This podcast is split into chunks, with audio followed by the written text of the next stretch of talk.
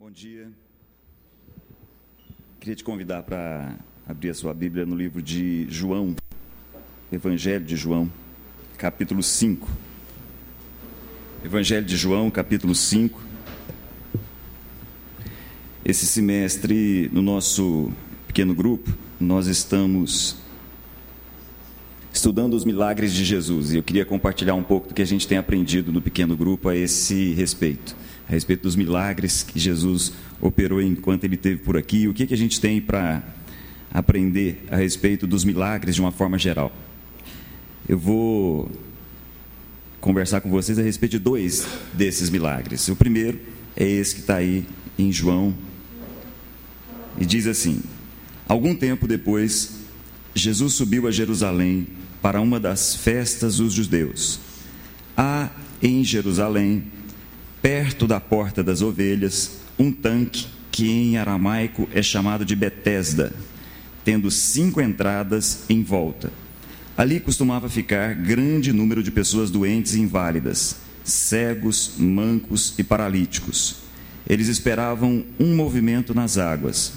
De vez em quando, descia um anjo do Senhor e agitava as águas. O primeiro que entrasse no tanque, depois de agitadas as águas, era curado de qualquer doença. Deixa eu fazer uma pausa aqui um minutinho. Tenta imaginar essa cena, tenta produzir na sua mente aí essa imagem. Nós estamos em Jerusalém no primeiro século, nós estamos numa situação muito diferente do que acontecia normalmente com Jesus. Jesus está sozinho, é uma das raras vezes em que Jesus está só. Ele vai a Jerusalém, e ao invés de ir ao templo, como era de costume, ele vai para uma das estruturas que estão ao redor do templo.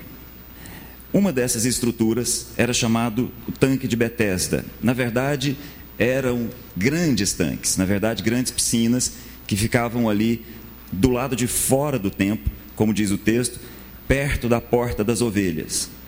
Como a gente está falando do mundo árabe, como a gente está pensando no primeiro século, a água não era uma coisa assim tão simples.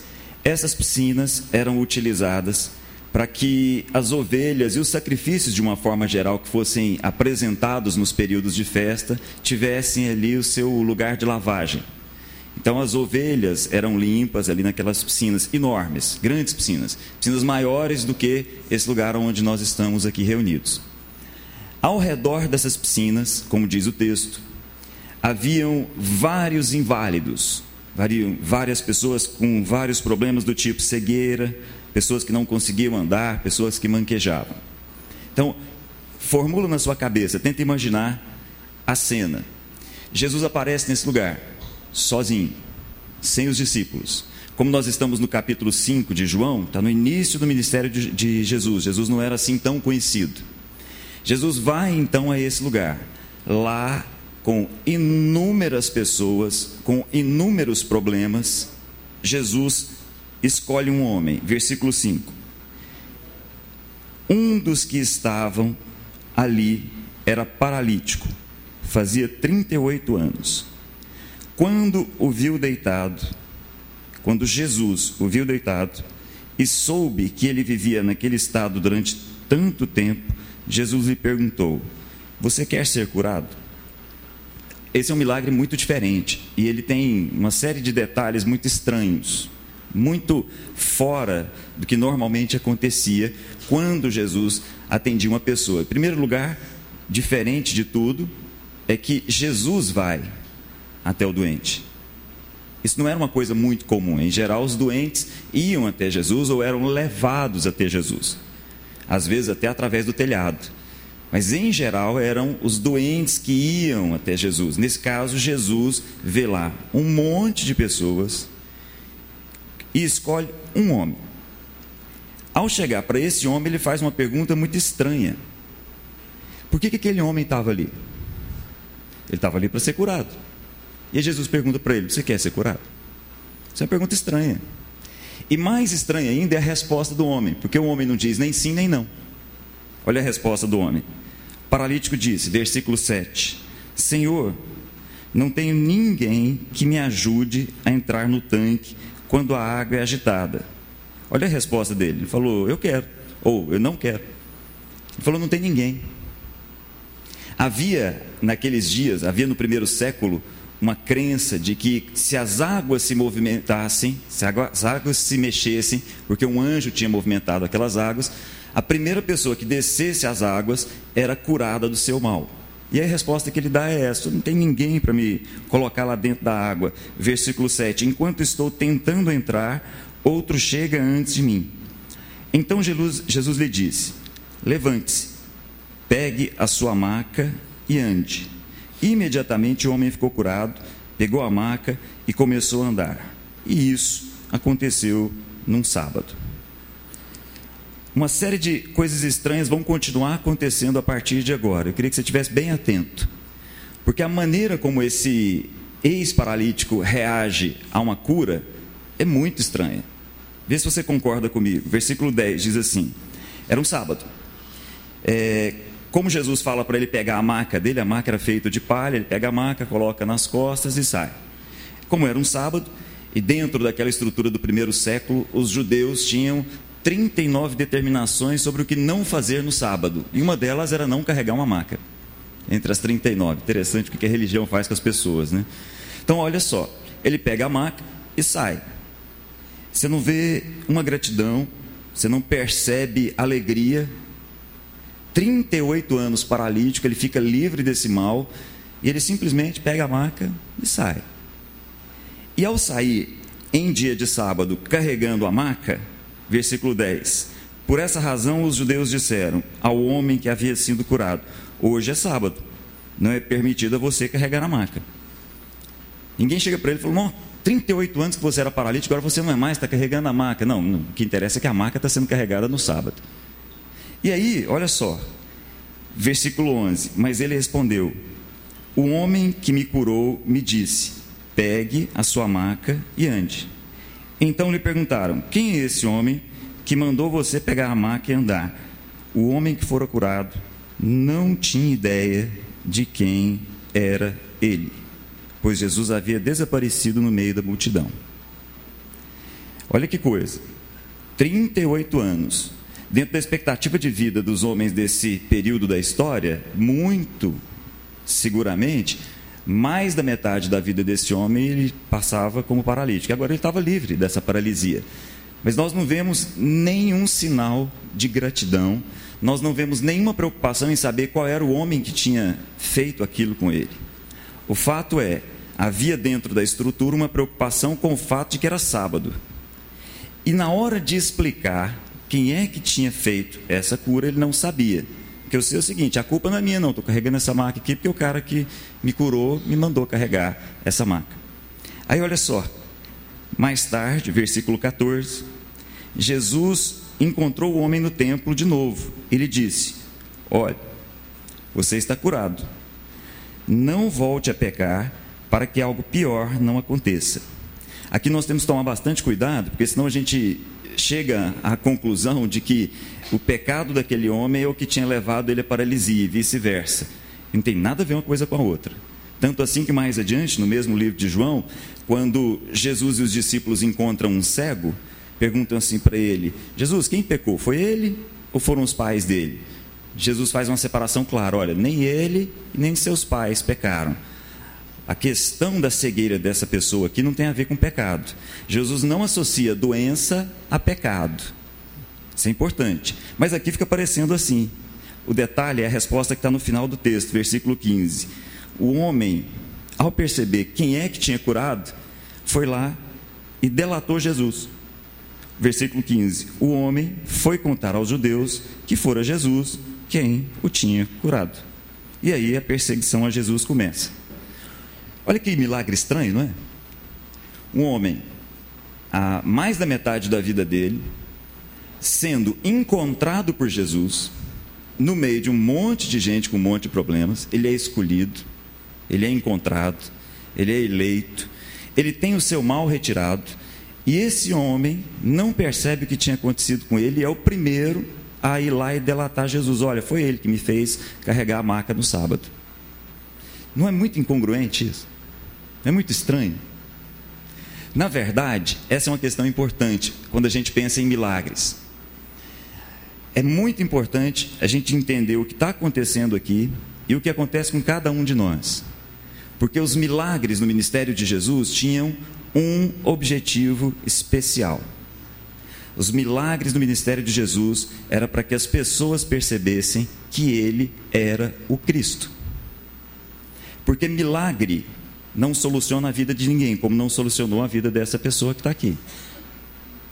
Presta bem atenção no que eu vou dizer para vocês, porque isso é sério.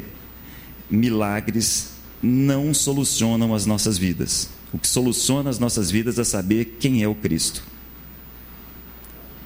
Esse homem assim como nós, não encontra no milagre a resposta de Deus. Às vezes nós entendemos, às vezes nós achamos que a resposta para aquilo que nós precisamos nas nossas vidas é o milagre. E a resposta que Deus tem para nós não é o milagre, a resposta que Deus tem para nós é o Cristo. Isso é bem diferente, são coisas muito distantes. E é esse ponto que eu queria trabalhar com vocês. Durante o período é, entre o Novo e o Velho Testamento, a gente costuma chamar esse período de período interbíblico, aconteceu uma coisa muito interessante dentro da história. Os judeus começaram a desenvolver a crença de que existiam uma série de milagres que qualquer um poderia, em nome de Deus, operar. Presta bem atenção nisso. No primeiro século, nos dias de Jesus, havia entre os judeus a crença de que todas as pessoas podem ser usadas por Deus para operar milagres. Mas existem alguns milagres que só o Messias pode operar. Vou dar alguns exemplos para vocês. Se vocês voltarem lá no Velho Testamento, vocês vão perceber dois capítulos no livro de Levítico falando a respeito do que deveria acontecer com um leproso que fosse curado. Se um leproso fosse curado, haveria toda uma cerimônia, dois capítulos para descrever essa cerimônia.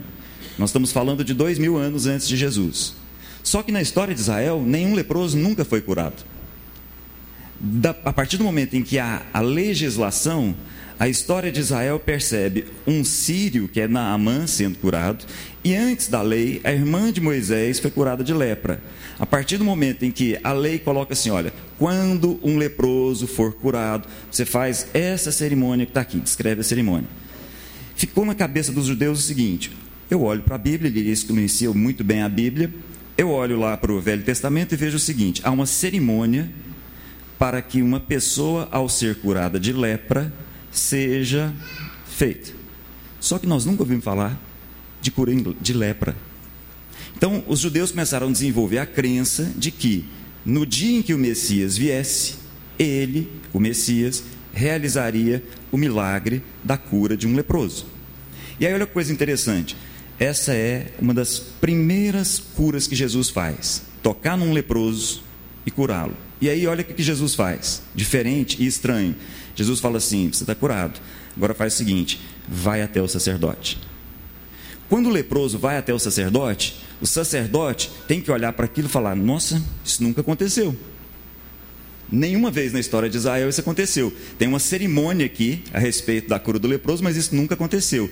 Opa, se isso aconteceu, é sinal que quem operou essa cura é o Messias. Vocês se lembram quando dez leprosos olharam bem longe para Jesus e falaram: Jesus, tem misericórdia de nós? Lembram o que Jesus faz? Fala assim: vai até o sacerdote. Na ida até o sacerdote, os dez são livres da sua lepra. Um volta para agradecer. Mas o fato aí, vou abrir um parêntese, é que Jesus estava conversando com aquela comunidade que conhecia muito bem o Velho Testamento e estava lidando com as crenças dessas pessoas. E o objetivo era dizer o seguinte: eu sou o Cristo. Eu sou aquilo que vocês precisam. Eu sou aquilo que vocês têm necessidade desde o momento em que vocês se perceberam como seres humanos. Eu sou a resposta de Deus para vocês. Tá aí, olha. E aí, uma série de outras coisas começam a acontecer na vida de Jesus. Como o exemplo que eu acabei de dar, quando os discípulos de Jesus se reuniram ao redor daquele cego de nascença e perguntaram quem pecou, eles não tinham dúvida de que havia pecado. Eles não tinham dúvida de que se aquele homem era cego de nascença, é porque Deus o havia amaldiçoado. E se a maldição era de Deus, só o próprio Deus poderia retirar essa maldição. A única pessoa que poderia livrar aquele cego de nascença do problema dele era o Messias, porque o Messias era o representante de Deus. Entenderam a diferença?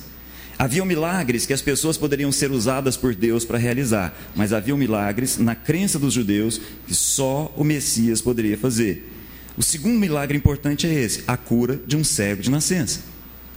Um outro milagre, não é bem um milagre, mas uma libertação importante é a seguinte: os judeus desse período é, é, tinham uma outra crença, uma outra convicção a respeito de libertação de demônios. Os judeus entendiam que para libertar uma pessoa de um demônio, para libertar os endemoniados, ele tinha que perguntar qual era o nome do demônio. Porque dentro dessa cultura árabe aqui, dentro dessa cultura oriental, saber o nome significava tomar posse do caráter. Então, quando ele perguntava o nome do demônio, o demônio falava o nome, ele tomava posse do caráter e daqui, dali para frente ele dominaria aquele demônio e libertaria aquela pessoa.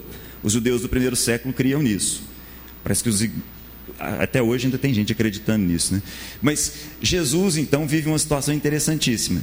De repente, isso é extremamente interessante. De repente, algumas pessoas levam para Jesus um endemoniado mudo porque na convicção deles, só o Messias poderia libertar um endemoniado que não tem como falar o nome. Entenderam?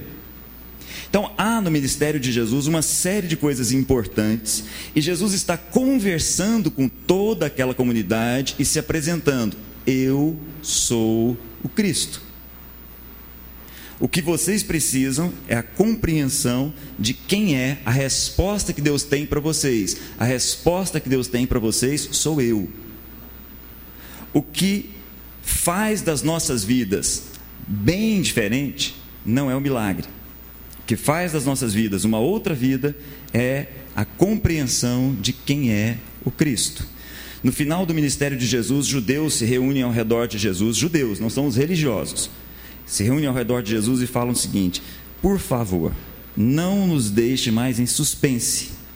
Diz-nos, você é o Cristo? A resposta de Jesus é interessante. Fala assim: presta atenção nas minhas obras. São as minhas obras que dizem quem eu sou. Porque a função dos milagres era dizer quem Jesus era, o Cristo. Quando João Batista vai para a prisão, e lá ele passa um período muito complicado, torturado, ele fica muito confuso. Aí ele chama os seus discípulos, João Batista chama os seus discípulos e pede assim: Olha, vai lá e manda um recado para o meu primo.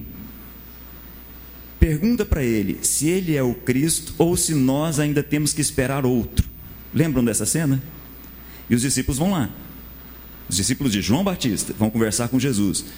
Jesus, João Batista está preso, pediu para eu vir aqui e perguntar para você: é você aquele que devia vir ou nós vamos esperar mais algum outro? Jesus não responde. Jesus vira para o lado, cura uma série de pessoas que estão ali ao redor e volta para os discípulos de João Batista e diz o seguinte: Volta lá, João Batista, e diz o que vocês acabaram de ver. Está dada a resposta. Os milagres são para que nós entendamos quem é o Cristo. E aí, me faz um favor ainda no livro de João. Vai lá no capítulo 20, o penúltimo capítulo de João, fica mais claro ainda. Capítulo 20. Finalzinho do Evangelho de João. Os últimos versículos. Versículo 30. Diz assim: Jesus realizou na presença dos seus discípulos muitos outros sinais milagrosos. Ou se você quiser, dependendo da sua versão, Jesus realizou na presença dos seus discípulos muitos outros milagres que não estão registrados nesse livro. Agora olha só, mas estes foram escritos para que vocês creiam que Jesus é o Cristo, o Filho de Deus. E aí, para terminar, e crendo, tenham vida em seu nome. O que nos comunica vida, o que traz vida para a nossa existência, é a compreensão de quem é o Cristo. E aí eu quero terminar com vocês, te convidando para ir para o livro de Mateus. Quero conversar com vocês a respeito de um outro milagre. Dá uma olhadinha em Mateus. Eh, capítulo 9. Acharam? Mateus capítulo 9. Só que eu vou fazer uma coisa diferente com vocês. Eu vou ler esse texto usando uma outra versão. Eu vou ler o Novo Testamento judeu. Vocês vão perceber um detalhe interessante aqui. Acompanhe na sua versão, à medida que eu estiver lendo aqui, o Novo Testamento judeu. O Novo Testamento judeu é o Novo Testamento escrito para a comunidade de judeus que se converteram. Então, o Novo Testamento, que é basicamente constituído por judeus, teve uma comunidade judaica no seu início em especial. Então, esse é um Novo Testamento escrito para eles. E aí a gente percebe no Novo Testamento a quantidade de expressões que são carregadas daquela cultura judaica, até porque Jesus era judeu, todos os seus discípulos eram judeus, ele vivia numa comunidade judaica. Mas acompanhe aí, versículo 18. Enquanto Jesus estava falando, um oficial se aproximou, ajoelhou-se diante dele e disse: Minha filha acaba de morrer, mas se você vier e puser sua mão sobre ela, ela viverá. E Yeshua, que é Jesus, com seus talmidim, que são os discípulos, levantou-se e o seguiu. Muito bem, essa é uma cena conhecida. Deixa eu fazer uma pausa aqui. Essa é uma cena conhecida, muito conhecida o que aconteceu. O nome desse homem era Jairo. Ele tinha acabado de perder a filha. Era um homem importante na sinagoga. Ele se coloca diante de Jesus e pede para ele ir até a casa de Jesus e trazer a filha dele de volta à vida. E Jesus vai. Só que ao fazer isso, uma multidão vai junto com ele. E aí acontece aquela cena que a gente conhece, mas eu queria chamar a sua atenção por uma coisa. Versículo 20. Uma mulher que sofria de hemorragia havia 12 anos chegou por trás dele e tocou a tzitzi do seu manto. Já explico. Porque ela disse a si mesma: Se eu tão somente tocar o tzitzi dele, serei curada. E Yeshua virou-se, viu-a e disse: Coragem, filha, sua confiança curou. E ela foi curada imediatamente. Vamos explicar isso daqui. E aqui eu quero fazer um paralelo entre o primeiro milagre e o segundo milagre. O milagre daquele homem que estava junto com vários paralíticos, cegos e mancos ao redor de um tanque, e o milagre dessa mulher que vai até Jesus. Como eu disse, é um texto carregado de expressões associadas ao judaísmo. E é importante a gente perceber esses pequenos detalhes aqui. Essa mulher havia 12 anos, sofria de uma hemorragia, ela sofria de uma menstruação crônica, ela não parava de sangrar. E aí eu preciso chamar a sua atenção para um primeiro detalhe. O sangue, dentro da cultura judaica, significa vida. Todas as vezes que um sacrifício era feito no templo, o sangue era derramado, e o sinal do sangue era: esse cordeiro ofereceu a sua vida em sacrifício pelos nossos erros. Esse era sempre o sinal. O derramar do sangue era o derramar da vida. Na legislação dos cinco primeiros livros da Bíblia, na lei judaica, nós temos uma expressão muito forte. Os judeus eram proibidos de comer carne com sangue. Por quê? Porque no sangue estava a vida. Essa mulher perdia sangue todos os dias há 12 anos. Essa mulher perdia a sua vida, a vida escorria por entre os seus dedos. Na cultura em que ela nasceu, em que ela foi criada, na cultura em que ela vivia, ela sabia muito bem o que, que aquilo significava. A vida estava se esvaindo por meio dela. Só que olha que coisa interessante. Essa mulher percebeu o que ninguém percebeu. Ou pelo menos que poucos perceberam. Havia, dentro da cultura judaica, um, uma franja chamada de tzitzi, que na versão mais comum está aí como borda ou orla do manto de Jesus. Não foi isso que vocês perceberam aí? Dentro da cultura judaica havia o seguinte: Lá do livro de Deuteronômio, Deus diz assim através de Moisés: coloquem franjas nas roupas de vocês, que são, na verdade, fios brancos com uma linha azul. Todas as vezes que vocês olharem para isso, lembrem-se do favor de Deus. Então, os judeus andavam com essas franjas, que eram brancas com um fio azul. Azul, porque o azul era muito raro dentro daquela cultura. Fazer uma pigmentação azul era muito difícil naquele momento. Então, olhar para o azul era olhar para o incomum. E olhar para o incomum era olhar sempre e lembrar: opa, olha o favor de Deus na minha vida. Havia, no último livro do Velho Testamento, no livro de Malaquias, uma promessa que todos os judeus conheciam.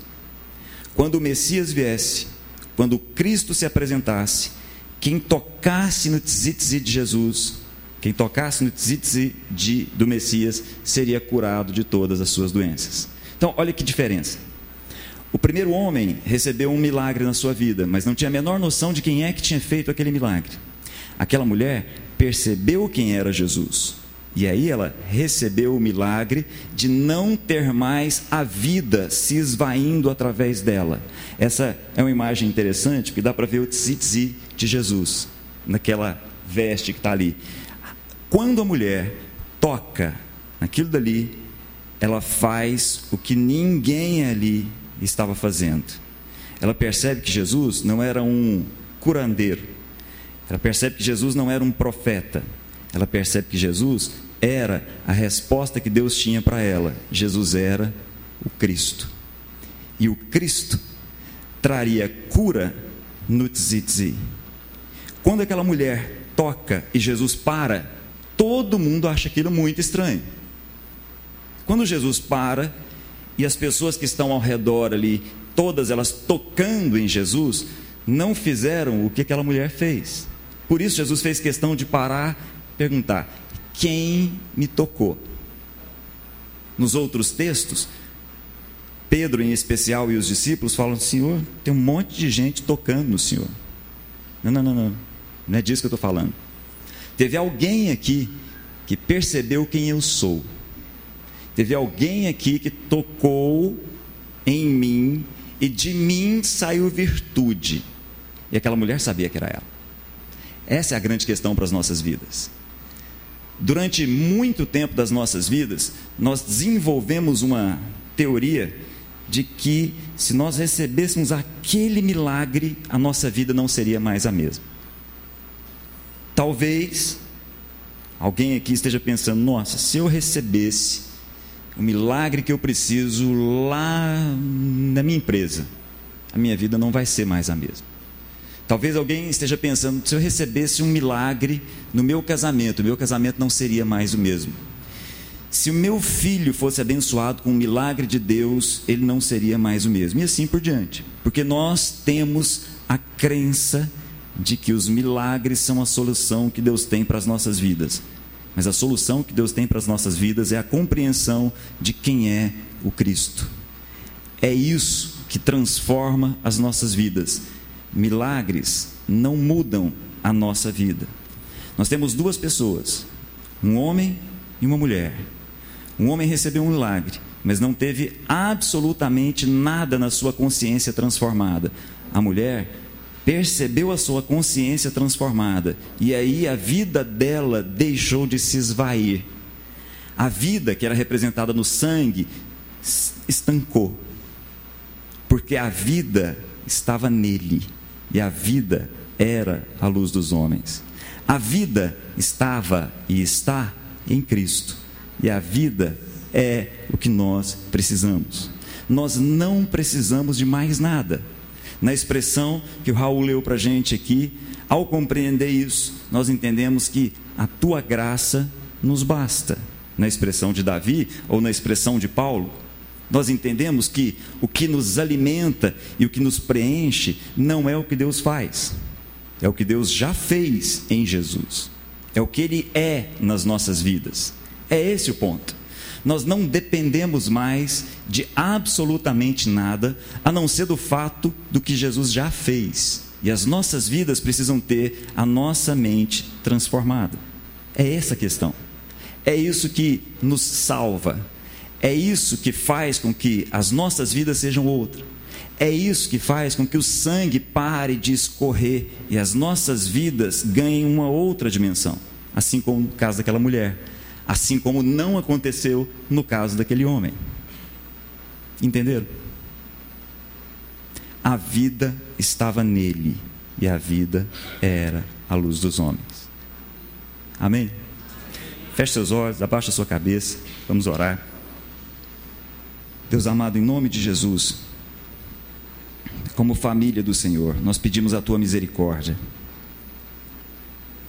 São tantas as vezes em que nós achamos que as nossas orações devem ser pedidos de que o Senhor faça alguma coisa no nosso corpo, que o Senhor faça alguma coisa no nosso trabalho, na nossa empresa, na nossa casa, na nossa família, com os nossos filhos, com os nossos pais. Quanto nós estamos enganados em achar que o que o Senhor faz resolve alguma coisa nas nossas vidas. Em nome de Jesus, Pai, que nós saiamos daqui com a consciência de que quem o Senhor é, é que muda as nossas vidas. Em nome de Jesus, Pai, transforma o nosso entendimento para captarmos o Cristo do Senhor, o Messias do Senhor, o nosso Jesus. Ele sim é a nossa vida. Abre os nossos olhos, ó Pai, para que nós não dependamos do que o Senhor faz, mas para que nós dependamos daquilo que o Senhor é. Em nome de Jesus. Cura as nossas vidas a partir da nossa alma. Lava a nossa alma da incompreensão. Em nome de Jesus. Em nome de Jesus. Espero que você tenha uma boa semana. Espero que você leve essa palavra com você, leve para sua casa. Uma boa semana para vocês.